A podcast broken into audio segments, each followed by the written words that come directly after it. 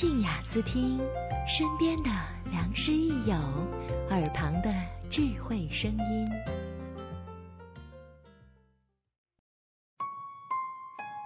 爱与性的实验报告八，手感。作者：小庄，朗读者：梦溪。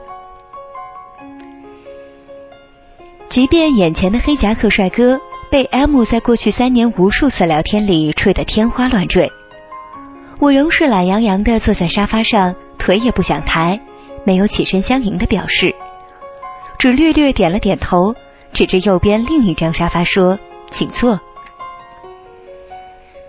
他比大多数男人要瘦，因此目测起来比较高，但估计绝不超过一米七六，方形脸。长相只能说是中等偏上。脱去夹克以后，淡灰色衬衫，戴了块腕表，可能是庄斯丹顿的某款。必须说，一切都还正常。我斜睨了 M 一眼，并且知道自己眼神里一定有着赤裸裸的挑衅。解释一下，这并非相亲会面，只是 M 终于决定邀请我们周末去他的公寓聚会。向几个密友展示他少女时期的单恋对象。此勋因公司业务的缘故被派驻本市，这同时也意味着，在选择长期交往对象方面挑剔的令人发指的安慕，寻寻觅觅这么久，终于有了回到原点的天赐良机。个把月前，他神志不清的向我描述，听到他要来时，自己犹如沙漠旅人突遇甘霖的心境。我第一反应是诧异的不得了，觉得这根本不像我认识的 M，骄傲的对什么都不屑一顾的 M 啊，怎么可能也如此位移颠倒？于是认定那不是一个凡人。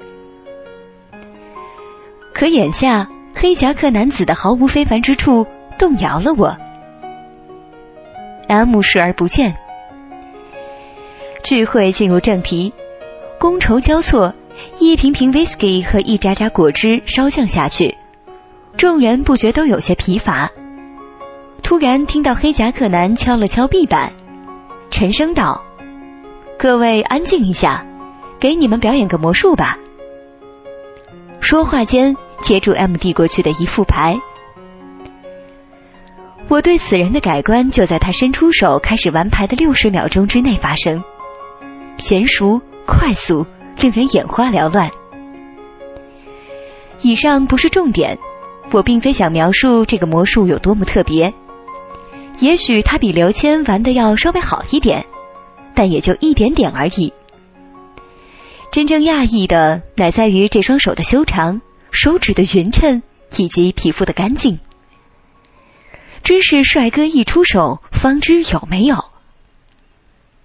很多年来，我都会被有着好看的手的男人打动，而一些社交规则或择偶秘籍也都会提醒女人去注意男人的手，这绝非无稽之谈。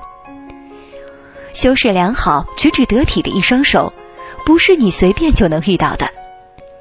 在快速匆忙的现代社会里，手作为身体语言，是表达一个人更深层一面的重要载体。那些灵巧的，会适时为女孩子端上暖咖啡，拨开挡住眼睛的乱发或披上外套的手，拔起妹来，胜算一定更大。不仅仅是动作，生物学甚至告诉我们，手型也很重要。它透露的可能是这个人的性向和男人化程度。比如一则二零零七年的研究。由加拿大亚伯达大学的艾丽森·贝利等人做出研究，指出无名指长度和食指长度之比越大的男子，越有可能充满攻击性。不过，这两件事情之间只是有着可以解释的相关性，并非直接互为因果。真正归因要从他的生长历程去找。那些胚胎时期暴露在更高睾丸素环境中的男性个体。无名指相对于食指的长度就有可能越大，而这种人运动神经往往较发达，在女人心目中也较霸气，更具男子气概。当然，我必须强调，这些结论通过统计样本分析得来，并不具备绝对性，只可以作为参考。若是现实中爱上了手型不符合该标准的对象，这一条请千万当做娱乐。魔术完结时刻，我再次瞥一眼 M，他眼神里已经完全聚焦一点，乃至旁若无人，连我的嘉许也半分看不到了。而魔术师正从容退去，为他递上一杯。